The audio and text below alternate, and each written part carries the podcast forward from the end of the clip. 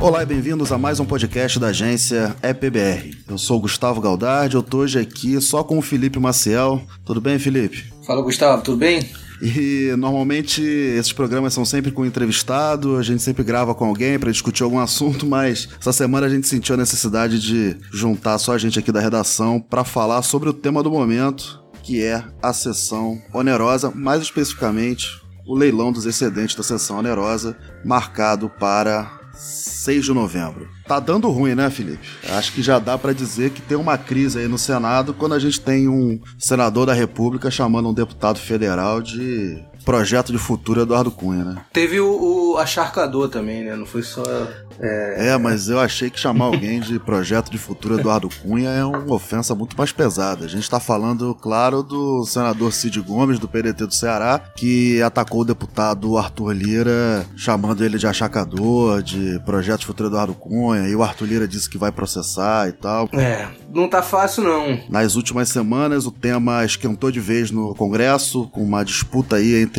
a Câmara e o Senado sobre o rateio da sessão, mas o que interessa pra gente aqui é o que, que falta para a realização desse leilão e como que essa discussão sobre a participação dos estados e dos municípios no resultado da concorrência, do bônus de assinatura, pode impactar esse leilão. Então, assim, de forma bem objetiva, eu acho que a gente pode começar com o que está faltando para garantir a realização desse leilão, como que é o governo, no dia 6 de novembro. Tá faltando o aval do TCU, é um passo importante para o leilão acontecer. Boa parte do governo acredita que esse aval virá, não vai ter muita dificuldade para que isso aconteça. Tem um entendimento de que depois de um, algumas reuniões que o ministro de Minas e Energia, Bento Albuquerque, e ministros do TCU tiveram ao longo do mês passado, de que a ANP faria as correções mais importantes que o TCU já vinha indicando já na divulgação do edital do leilão, que aconteceu também no mês passado. Então, acho que o, não tem muito o, o, o, risco do TCU não aprovar, não. Tem um caminho já bem traçado para que o TCU aprove a realização do leilão e que a concorrência,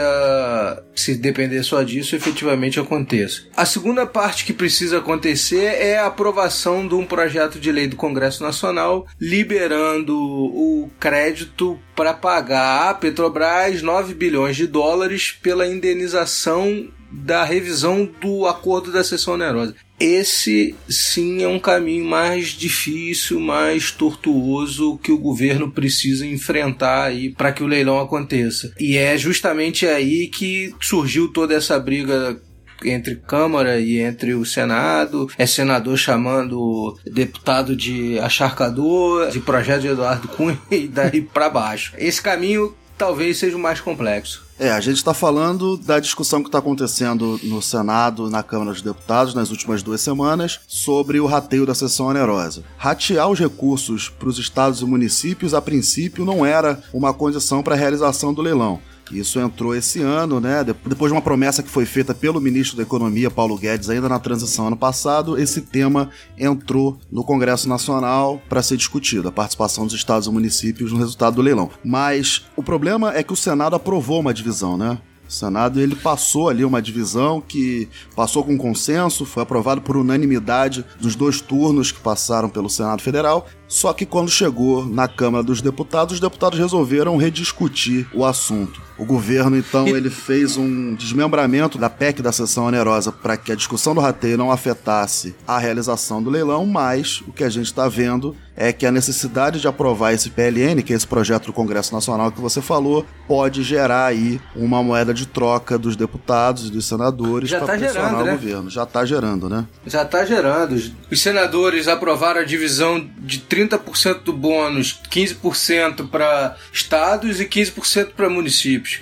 Os deputados falaram: não, a gente entende que deve ser 20% para os municípios e 10% para os estados. Historicamente, os deputados são mais ligados aos prefeitos e estão mais próximos dos municípios e os senadores mais próximos dos governadores. Então, daí surgiu essa disputa. E a coisa foi aumentando, começou a ter muito ruído ao longo da semana. O presidente do Senado, Davi Alcolumbre, falou na possibilidade do governo emitir uma medida provisória para definir esse rateio. Do outro lado, o presidente da Câmara já, já saiu dizendo que não podia e que era inconstitucional, mas deixou claro que se fizesse uma MP, o, o STF ia ter que definir isso. No final do dia de ontem e começo do dia de hoje, a gente está gravando na sexta-feira, dia 4, surgiu uma proposta do governo de dividir 10, 10, 10, 10 para estados, 10 para municípios e 10 para emendas de parlamentares, que pode ser um caminho para resolver a questão. Isso está sendo proposto agora no fim dessa semana, semana que vem, agora quando você está escutando esse programa, que esse assunto vai voltar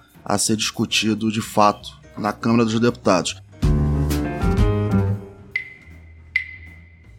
Gente, tô de volta aqui porque as coisas já estão começando a mudar no início dessa semana. O Rodrigo Maia ele se encontrou com Bolsonaro no domingo, tratou dessa questão também, entre outras. Ele já fez uma reunião também com Davi Alcolumbre, então essas duas lideranças aí pelo menos saíram em defesa dos 15% pelas regras do Fundo de Participação dos Estados que foi aprovado no Senado. Isso aí é uma questão que agrada os senadores, parte dos senadores que votaram por esse projeto, mas agrada principalmente os governos estaduais do Norte e do Nordeste que estão pressionando para manter esse rateio com base aí nos fundos de participação. A Larissa Fafá, que é a nossa correspondente Brasília, e o Guilherme Seródio, que é nosso editor de política, apuraram nessa segunda-feira que na Câmara tem uma movimentação dos deputados para utilizar uma parcela da União para aumentar o rateio. Então seria 1515, como passou lá no Senado, mas entraria um valor adicional da União. Ou seja, eles estão buscando uma fórmula, um parâmetro para justificar uma divisão de um recurso adicional. Então, uma dessas coisas que vem sendo falada já desde que o projeto chegou na Câmara, agora há três semanas, é a Lei Candir. A Lei Candir, ela desonera exportações. Então, o Estado ele deixa de recolher ICMS sobre exportações. E aí tem uma discussão, que inclusive isso está no, no STF também, de que a União deveria repassar para os estados um valor referente a essa desoneração. Então já chegou a se falar até de utilizar 4 bilhões de reais da parcela que continua indo para a União depois do rateio para fazer uma divisão adicional para esses estados que são prejudicados por essa desoneração. E aí tem umas outras fórmulas também, tem até uma questão do FEX, que é um fundo de fomento à exportação que também tem um parâmetro de distribuição de recursos para governos estaduais. Só que aí a divisão é diferente da lógica da desoneração pela Lei Candir, do SMS previsto na Lei Candir, então, dependendo do parâmetro, alguns estados ganham e outros perdem. E nessa terça-feira, agora, dia 8 de outubro, vai ser dia de pressão total em Brasília. Tem Conferência Nacional dos Municípios, tem alguns prefeitos que estão pressionando pelos 20% para as prefeituras, e isso é uma questão que está encontrando muito apoio na Câmara dos Deputados, porque tem vários deputados que são próximos às cidades e se dizem defensores da causa municipalista. E tem também o Fórum dos Governadores, e aí a expectativa é que Norte e Nordeste vão pressionar para manter os 15% pela regra do Fundo de Participação dos Estados, que foi aprovada no Senado, mas no Centro-Sul essa regra já não encontra tanto apoio. São Paulo, especialmente, Parlamentares de São Paulo, tanto na Câmara quanto no Senado, estão bem satisfeitos com essa divisão, porque ela está destinando, pela regra do FPE, só 90 milhões de reais para o governo lá do estado de São Paulo. A questão do PLN é porque a Petrobras já passou até por uma análise do seu conselho de administração e já definiu que sem a assinatura do aditivo do contrato original da sessão onerosa que implica no pagamento dos 9 bilhões de dólares pela União para a Petrobras, ela não participa do leilão. E sem a Petrobras no leilão, já... não tem leilão. É, ela já deixou claro que assim, sendo direto, se não me pagar, eu não vou entrar no leilão, acabou. E sem ela, não tem leilão. E esse PLN precisa ser emitido até 15 de outubro, pelo regimento do Congresso. Então, dá para fazer? Dá para fazer tranquilamente. Dá, tem tempo de fazer? Tem. Isso aí não tem a menor dúvida. Porque eh, deputados e senadores, quando estão imbuídos no espírito de fazer alguma coisa, alguma coisa acontece em, em um dia. Agora, Basta saber se eles vão se conseguir se entender para estarem todos imbuídos no mesmo espírito. Ao mesmo tempo, tem a questão de que se não tiver leilão, não tem rateio do dinheiro, né? Que é até uma questão que o próprio governo está colocando, né? O governo tem posto isso na mesa toda vez que vai negociar no Congresso. Se não tiver leilão, não tem dinheiro para ratear, não tem nem o que discutir. A percepção do Ministério de Minas e Energia é que não tem problema, dá para fazer, que essa discussão do Sim. PLN não vai atrapalhar até outros também, né? Outros setores, uhum. também a própria indústria de forma geral, pelo que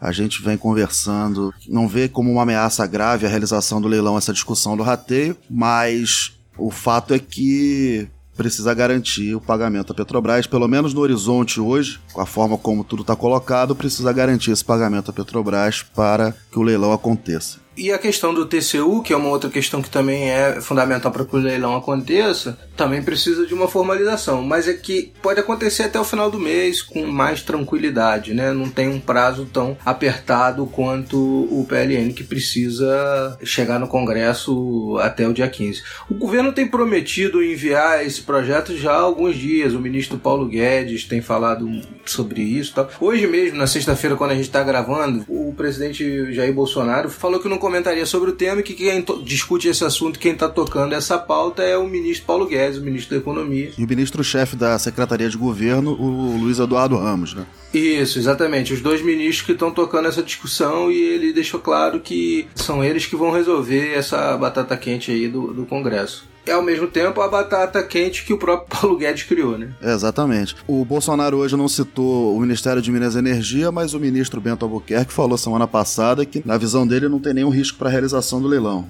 Isso, falou para repórter que está na rua, tá tudo certo, dia 6 e é só chegar lá, quem quiser proposta, vida. A parte do governo tá feita, né? Você falou, o edital tá pronto, tá na rua, as empresas já foram habilitadas, né? São as empresas Sim. que vêm participando aí dos leilões de pré-sal. Você olha a lista das operadoras que estão habilitadas para isso, é quase que um mapa hoje dos consórcios, dos operadores dos consórcios que estão operando no pré-sal sem muita surpresa, a lista pega ali as empresas que estão inscritas, são basicamente as empresas que já estão operando no pré-sal e as empresas que têm participado dos outros leilões e tal. Nada ali vai surpreender, né? Então, tem gente que acha que essa lista pode gerar dois ou três consórcios, acho pouco provável, mas talvez para o projeto de Búzios a gente tem aí dois consórcios disputando. Lembrando que a Petrobras já declarou a sua preferência por duas áreas, uma delas a área de Búzios, que é a, o maior campo aí desses quatro que vão ser ofertados, com reservas ofertadas no leilão dos excedentes. É isso. Em resumo, eu acho que dá pra gente ser otimista, né? De que agora depois aí de um ano de discussão sobre essa questão da sessão onerosa no Congresso, por mais que o tema agora tenha esquentado de vez lá na Câmara dos Deputados, parece que está tudo alinhado para esse leilão acontecer. Pelo menos é isso que o setor está aguardando, né? Está contando. É só os, os parlamentares se entenderem e agora, é, toda vez que tem um tema que envolve royalty ou coisa do tipo, é, divisão de dinheiro para estados e municípios, nunca é fácil. Nunca é fácil. Nunca, isso, isso nunca tramita de forma tranquila no Congresso Nacional. E tem sempre aquela lógica de que entra de um jeito e como vai sair, ninguém sabe, né? Então é a última vez que isso foi discutido no Congresso foi em 2013, 2014, se eu não me engano. Foi uma brigalhada danada. Acabou passando o projeto lá de redistribuição dos royalties entre todos os estados e municípios, independente se são produtores ou não, e o assunto acabou judicializado. Por tá. coincidência, está marcado agora para novembro essa discussão no STF, né? Isso, e o, o, é uma discussão proposta pelo Rio, né? Que se sentiu lesado pela, claro, pela divisão e tal. Que é uma discussão que eu acho que deputados e senadores têm que pensar nessa briga aí para depois não, a gente não ter uma discussão similar aí com bônus de assinatura da sessão onerosa. Tá certo, gente. Obrigado pela audiência. Lembrando que todos os nossos programas, todos os nossos podcasts e os assuntos que a gente comentou aqui hoje, tá tudo lá em epbr.com.br. Os programas também estão no Spotify, então se você já usa aí o aplicativo para escutar música no dia a dia, é só procurar por agência EPBR que você encontra lá tudo que a gente já publicou desde o ano passado. Agora a gente está voltando com a produção de podcast, mas tem conteúdo lá desde o ano passado. Também o que a gente citou aqui, as matérias que a gente citou, as coisas que a gente citou aqui no programa, vão ter links aí nos comentários para quem quiser entender um pouco melhor como que tá essa disputa pela sessão onerosa. Felipe, obrigado, hein? Valeu, Gustavo. Um abraço, um abraço para todo mundo que tá ouvindo e assinem aí nossas newsletters para receber nossos conteúdos aí diariamente.